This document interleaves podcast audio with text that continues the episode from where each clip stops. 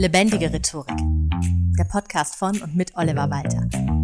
Jeden Montagmorgen eine neue Folge mit Tipps, Tools und Talk zum Thema Rhetorik und Kommunikation. Kennst du Douglas Adams, den Autor von Per Anhalter durch die Galaxis? Von ihm gibt es eine interessante Theorie über den Umgang mit technologischem Fortschritt. Und zwar sagt er, alles, was an Technik da ist, wenn du geboren wirst, bis etwa zu deinem 15. Lebensjahr, das ist für dich einfach da, es ist völlig normal, du nutzt es einfach wie selbstverständlich.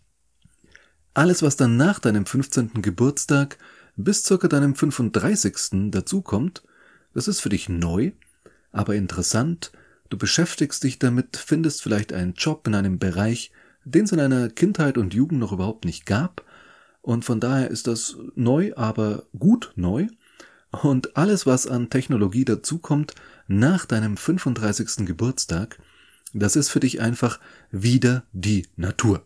Teufelszeug. Ja, und ich bin jetzt inzwischen 42 und finde diese These wirklich sehr spannend und habe manchmal das Gefühl, dass da wirklich was dran ist. Egal, wie du zur Digitalisierung stehst, ob du Digital Native bist oder TikTok, so wie ich, für dich nur das Geräusch deines Weckers ist, du wirst nicht drumherum kommen, digital zu kommunizieren. Und da funktioniert eben einiges anders als offline. Der beste Beweis dafür ist Cunningham's Law. Cunningham's Law besagt, dass, wenn du etwas wissen willst, du im Internet keine Frage stellen solltest, sondern einfach irgendetwas total Schwachsinniges behaupten solltest. Weil Menschen viel schneller zum Beispiel auf Facebook reagieren, wenn es darum geht, dich zu korrigieren, als dir zu helfen.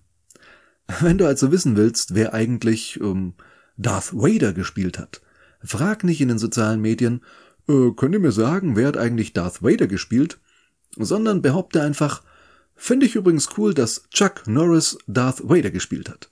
Und innerhalb kürzester Zeit wirst du darüber belehrt werden, dass es natürlich David Prowse war, der Darth Vader verkörpert hat, während James Earl Jones die markante Stimme nachsynchronisiert hat und Sebastian Shaw den Part in Episode 6 ohne Helm übernahm.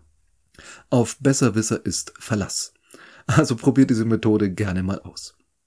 Jetzt aber erstmal noch ganz offiziell Hallo und herzlich willkommen zu einer neuen Folge Lebendige Rhetorik. Heute geht es, wie du jetzt vielleicht schon gemerkt hast, um digitale Kommunikation. Also wie du optimal im digitalen, in diesem Internet kommunizieren kannst. Denn das Internet ist tatsächlich die allererste Entwicklung, die neue Formen der Kommunikation hervorgebracht bzw. nötig gemacht hat. Und das seit Jahrtausenden. Was meine ich damit genau? Naja, es gab über Jahrtausende nur zwei Arten von Kommunikation. Mündliche Kommunikation die immer gleichzeitig stattfand, im persönlichen Gespräch oder auch via Telefon oder Funk. Das ändert nichts am Prinzip. Ebenso war es schon immer bei der schriftlich nachzeitigen Kommunikation. Ob jetzt jemand einen versiegelten Brief per Postkutsche schickte und Wochen später erst eine Antwort bekam, oder ob das per Telegramm in einigen Minuten möglich war, oder bei der Mail theoretisch auch in wenigen Sekunden, das macht keinen Unterschied. Also es macht schon einen Unterschied, ja, aber keinen prinzipiellen. Das heißt, die E-Mail ist tatsächlich noch ein sehr klassisches Kommunikationsmedium. Wirklich, wie der Name schon sagt, E-Mail, ein elektronischer Brief. Aber eben ein Brief wie jeder andere auch. Also kein wirklich neues digitales Medium.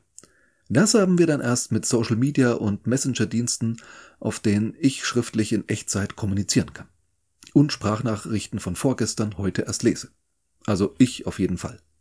Ich hasse Sprachnachrichten, weil es in kurzen Pausen bei Seminaren oder Abendveranstaltungen immer einfacher ist, einen Text zu überfliegen, als eine Sprachnachricht abzuhören, die dann teilweise länger ist als eine meiner Podcast-Folgen. Aber dazu kommen wir später nochmal.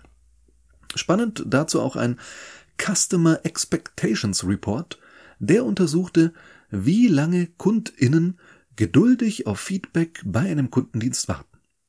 Via E-Mail drei bis vier Stunden, in den sozialen Medien 35 Minuten, per Telefon oder SMS 5 Minuten und via Chat, was wir auch immer mehr anbieten, wird unter einer Minute eine Antwort erwartet. Das ist hart, oder? Das allein zeigt schon, dass diese Medien allesamt ihre eigenen Gesetze haben. Es gibt von daher nicht die digitale Kommunikation, noch nicht mal die sozialen Medien. Die User, die Facebook nutzen, sind teilweise ganz andere als die auf Instagram und erst recht als die von TikTok. Im Folgenden sprechen wir daher erstens über den Umgang mit den verschiedenen Medien, was jeweils okay ist und was nicht, zweitens über Emojis, Memes und Co. und warum sie tatsächlich zur digitalen Kommunikation mit dazugehören und tatsächlich unverzichtbar sind, und drittens über den Umgang mit Hasskommentaren, Shitstorms und Co. Los geht's. Überraschenderweise beginnen wir mit erstens, wer hätte gedacht? Es ist immer, wie schon gesagt, die Rede von den sozialen Medien, aber das ist eben nur ein Sammelbegriff und wie die Studie eben schon schön zeigte, jedes dieser Medien hat seine eigenen Gesetze. Und das nicht nur, was die Reaktionszeit angeht. Die E-Mail ist, wie schon erwähnt, einfach nur ein elektronischer Brief. Entsprechend solltest du jede Mail auch halbwegs förmlich schreiben. Also mit Anrede und Grußformel und einem Betreff, der gleich klar macht, worum es eigentlich inhaltlich geht. Also nicht sowas wie wegen neulich, Punkt, Punkt, Punkt oder irgendwas in der Art. Auf uns alle strömen tagtäglich so unfassbar viele Mails ein. Das ist doch schön, wenn wir die ein bisschen nach Dringlichkeit filtern können und einfach mit einem Blick ins Postfach erkennen können, worum es jetzt jeweils geht. Ansonsten vom Aufbau und so weiter her kannst du eine Mail immer noch so schreiben, wie du es in der Schule mal für den klassischen Brief gelernt hast. Einzige Ausnahme, wenn viel hin und her geschrieben wird in kurzer Zeit und die Mails schon wie ein Chatverlauf sind, dann darfst du natürlich auch in den Chat-Modus wechseln, also auf die Anrede verzichten und direkt auf die Frage in der letzten Mail antworten, ohne nochmal zu zitieren und so weiter. Aber wenn eine gewisse Pause eintritt und die Konversation erst am nächsten Tag weitergeht, dann wechsle am besten auch wieder in den Briefmodus. Zumindest für den Beginn. Ebenso macht man es ja eh im Chat. Also munter hin und her, ohne großartige Formalien, aber wenn du mit einer Person länger nicht geschrieben hast, dann schadet eine kurze Anrede wirklich nicht. Ebenso finde ich es im Chat auch nett, trotz allem eine Konversation zu beenden. Also viele Menschen neigen dazu halt einfach erstmal nicht mehr zu antworten und melden sich dann zum Beispiel erst am nächsten Tag. Das ist ja alles völlig okay, aber ich persönlich schreibe dann doch einfach mal ganz kurz Gut Nacht, ich gehe jetzt ins Bett oder auch einfach nur offline und melde mich morgen wieder. Bedenkt dabei aber, dass wirklich jedes Medium wieder seine eigene Zielgruppe hat. Und in der Rhetorik geht es ja auch darum, immer zielgruppengerecht zu kommunizieren. In der kleinen Serie über Rhetoric Basics ging es ja auch darum, dich vor jedem Vortrag und jeder Rede zu fragen, wer ist eigentlich mein Publikum? Wie ist so die Altersstruktur, die Vorkenntnisse? Was für Erwartungen haben die? Und das ist in diesem Internet nicht anders. Egal, ob du einen Post absetzt, was ja von der Vortragssituation jetzt gar nicht mal so weit weg ist, also du schickst eine Botschaft an eine größere Gruppe an Menschen in die Welt hinaus, oder ob du per privater Nachricht mit einer Person kommunizierst, wie bei einem Vier-Augen-Gespräch. Adressiere jeweils deine Zielgruppe. Ich merke das zum Beispiel sehr deutlich daran, wie Leute mich auf den verschiedenen Kanälen anschreiben. Eine Direktnachricht auf Instagram hat noch niemand mit sehr geehrter Herr Walter begonnen. Eher mit Hallo oder Hi Oliver oder es ging auch teilweise einfach los. Bei WhatsApp geht's komplett ohne Anrede. Bräuchte mal Rhetoriktraining. Wann wäre Zeit und was kostet das? da schreibe ich dann ja auch nicht zurück. Sehr geehrter, mir unbekannte, anfragende Person. Herzlichen Dank für Ihr Interesse an meiner Dienstleistung. Gerne kann ich Ihnen ein unverbindliches Angebot und die aktuelle Preisliste zukommen lassen. Nee, natürlich nicht. Ich schreibe dann eher zurück, okay, worum geht es denn genau? Wenn ich mehr Infos habe, kann ich mehr zu zeitlichem Aufwand und damit auch zu Kosten und möglichem Termin sagen. Punkt. Und ich persönlich verkneife mir dann nicht, noch sowas wie viele Grüße Oliver Walter drunter zu setzen, auch wenn ich weiß, dass das eigentlich nicht zielgruppengerecht auf diesem Medium ist. Aber hey, ich bin halt ganz im Sinne von Douglas Adams auch schon über 40 und darf das, finde ich. Wichtig noch zu sagen, wenn dir eine bestimmte Form der digitalen Kommunikation zuwider ist, dann lass es auch sein. Also biete nicht von dir aus, zum Beispiel in Anzeigen oder auf deiner Visitenkarte oder so, dann an, dass man dich auch via WhatsApp erreichen kann. Wenn dir die Art und Weise, wie auf WhatsApp kommuniziert wird, nicht liegt, dann lass es lieber. Du schaffst sonst ideale Voraussetzungen für misslingende Kommunikation. Und das solltest du nicht tun. Apropos WhatsApp. Richtig fies ist meines Erachtens diese Funktion, dass man sieht, dass die andere Person die Nachricht gesehen hat. Denn wenn ich weiß, du weißt, dass ich deine Nachricht gesehen habe, fühle ich mich natürlich auch verpflichtet, so zeitnah wie möglich zu antworten. Aber manchmal bräuchte man eigentlich ein bisschen Zeit zum Nachdenken. oder zum Einholen von Informationen. Nur weil man ständig kommuniziert und was hin und her schreibt, heißt das ja noch nicht, dass dabei auch was Sinnvolles am Ende rauskommt. Das gilt besonders für Sprachnachrichten. Das ist jetzt nicht hundertprozentig objektiv, ich habe es oben schon mal angeteased, sondern schon sehr deutlich meine persönliche, ganz subjektive Meinung, aber ich hasse Sprachnachrichten. Warum? Naja, weil wenn du mir was sagen willst, lass uns telefonieren. Das Schreiben im Chat hat für mich einige klare Vorteile. Zum einen kann ich, wie oben schon gesagt, deine Nachricht einfach überfliegen, muss sie nicht komplett von vorne bis hinten lesen, sondern sehe an ein paar Schlagworten, ob ich sofort reagieren muss oder nicht. Und worum es halt überhaupt geht. Zudem kann ich als jemand, der auch viel Zeit in Seminaren oder bei Veranstaltungen verbringt, also bei Anlässen, bei denen man jetzt nicht unbedingt eine Sprachnachricht anhören kann, trotzdem einen Text mal eben zwischendurch lesen und vielleicht sogar kurz mal zurückschreiben, wenn es die Situation gerade zulässt. Deshalb gilt zumindest bei mir, wenn du eine schnelle Rückmeldung willst, schick mir keine Sprachnachricht. Aber es gibt tatsächlich Menschen, das weiß ich, die das wieder ganz anders sehen. Und ja, Sprachnachrichten können auch eher durch den Einsatz der Stimme zumindest einen Anteil nonverbaler Kommunikation mitschicken, der bei reinen Textnachrichten einfach verloren geht. Das lässt sich natürlich ein bisschen ausgleichen mit all dem, was uns dieses Internet schon seit den Anfängen von ICQ und dem Yahoo Messenger zur Verfügung stellt. Emoticons zum Beispiel. Und seit einiger Zeit Memes. Beide sind aus dem Internet und der digitalen Kommunikation nicht mehr wegzudenken. Haben aber ihren Ursprung tatsächlich jeweils ganz woanders und sind keine Nebenbeierfindung von ein paar pickligen Nerds, sondern eigentlich hochwissenschaftliche Theorien von echt schlauen Menschen. Nämlich Ludwig Wittgenstein und Richard Dawkins. Der eine ist der Begründer der modernen Sprachphilosophie, der andere ein sehr anerkannter Evolutionsbiologe. Und dann ist da noch Otto Neurath, seines Zeichens Ökonom und Grafiker, Mitglied des Wiener Kreises, der sich unter anderem mit dem befasst hat, was man heute Social Engineering nennt, und der erfand einen Vorläufer der Piktogramme, zu denen man heute auch Icons sagt. Denn Neurath war davon überzeugt, dass sich viele Sachverhalte durch eine simple Grafik viel besser verständlich machen lassen als durch Worte. In genau diese Richtung ging auch Wittgenstein, nur bezogen auf Emotionen. In Wittgensteins berühmtesten Werk, dem logisch-philosophischen Traktat, heißt es in einem Satz, wovon man nicht sprechen kann, darüber muss man schweigen. Das heißt jetzt eben nicht, dass es da nichts gäbe, worüber man sprechen könnte, sondern dass sich halt nicht alles gut in Worte fassen lässt. Und gerade Emotionen lassen sich sehr, sehr viel besser nonverbal ausdrücken. Oder eben andersherum gesagt, es ist unglaublich schwer bis unmöglich, Emotionen nur mit Worten adäquat auszudrücken. Ohne Mimik, Gestik und Stimme. Vor allem die Mimik verrät viel über unsere Gefühlslage und deshalb hatte Ludwig Wittgenstein in seinen späten Schriften die Idee, dass man diese Emotionen, über die man nicht so gut sprechen kann und dann einfach schweigen müsste, doch ganz gut mit Hilfe simpel gezeichneter Gesichter darstellen könnte. Heute nennen wir sowas Emojis oder Emoticons, die sind aber tatsächlich über 100 Jahre alt und theoretisch, wie eben dargelegt, sehr gut begründet. Ebenso entstammt das Meme der Evolutionsbiologie, also die Theorie der Nachahmung, aber eben nicht exakten Kopie von etwas, ursprünglich in der Genetik, weil es etwas komplexer ist und ich das jetzt nicht falsch wiedergeben möchte, hier die Definition aus Wikipedia, die ich auch in den Showlinks äh, verlinken werde, als wortwörtliches Zitat.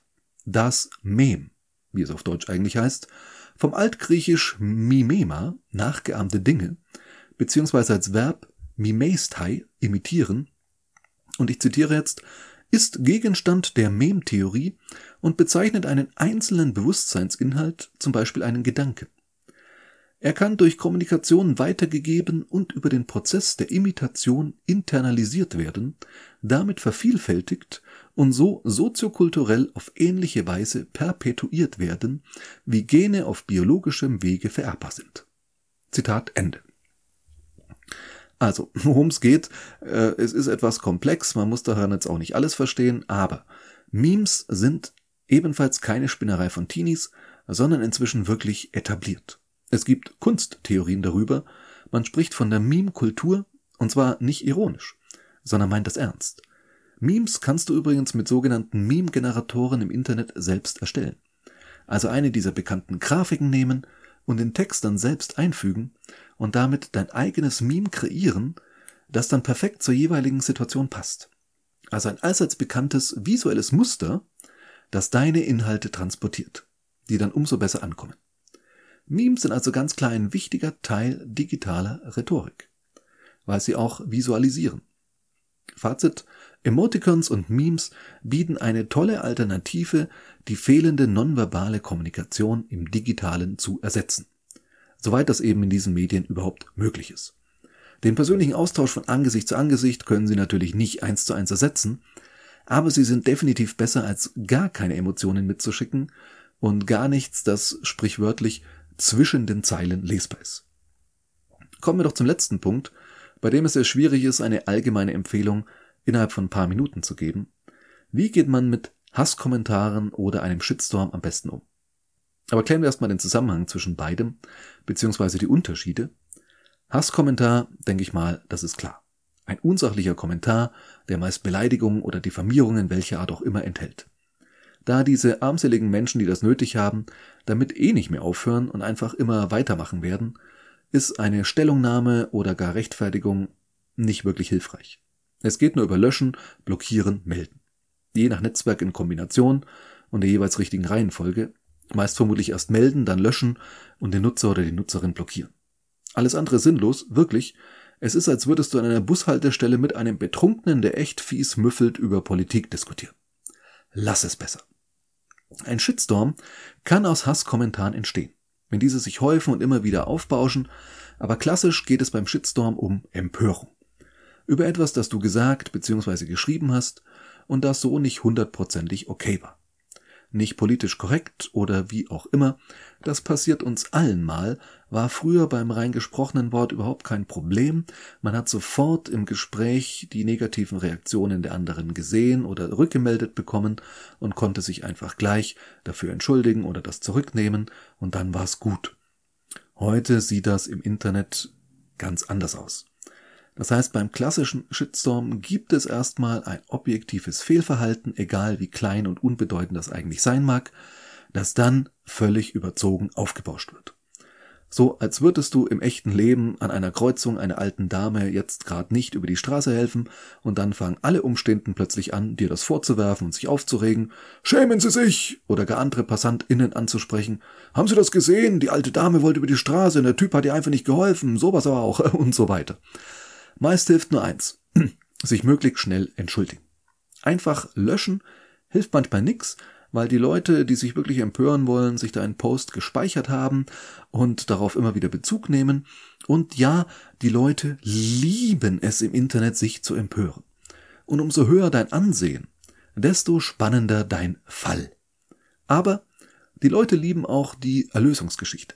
Also, dass du im jemals angemessenen Umfang zu Kreuze kriechst und Buße tust, also dich zumindest einfach entschuldigst. Dann wird dir auch vergeben. Denn der geläuterte Sünder ist ein sehr starkes Narrativ. Alles andere, leugnen, relativieren und so weiter, hat noch nie wirklich etwas gebracht, um einen Empörungssturm irgendwie zu besänftigen. So, jetzt wurde es mit Erlösung und zu Kreuze kriechen fast ein bisschen religiös, oder? Klang fast so, egal. Hausaufgabe der Woche ist natürlich jetzt nicht drei Vater unser beten, sondern dich wirklich mal mit deiner digitalen Kommunikation zu beschäftigen. Welche Kanäle nutzt du überhaupt? Und passt du dich dort jeweils an die Gepflogenheiten und an die jeweilige Zielgruppe ausreichend an? Und google wirklich mal Meme-Generator. Ich schaue auch, dass ich in die Show Notes einen verlinke und probier das doch gern mal aus, weil ich finde das wirklich genial, um Inhalte leicht visuell und visualisiert zu transportieren. Wenn du bei deiner digitalen Kommunikation Unterstützung brauchst, in Form eines Coachings oder Trainings, dann kontaktier mich wie auch immer du magst. Mail, Telefon, Messenger oder generier ein Meme, druck es aus und schick es mir per Brieftraube, wie auch immer du magst. Auf jeden Fall vielen Dank fürs Zuhören und bis zum nächsten Mal. Das war Lebendige Rhetorik, der Podcast von und mit Oliver Walter. Jeden Montagmorgen eine neue Folge mit Tipps, Tools und Talk zum Thema Rhetorik und Kommunikation. Wenn du Oliver Walter als Experten für lebendige Rhetorik buchen möchtest, schau doch mal auf www.walter-oliver.de.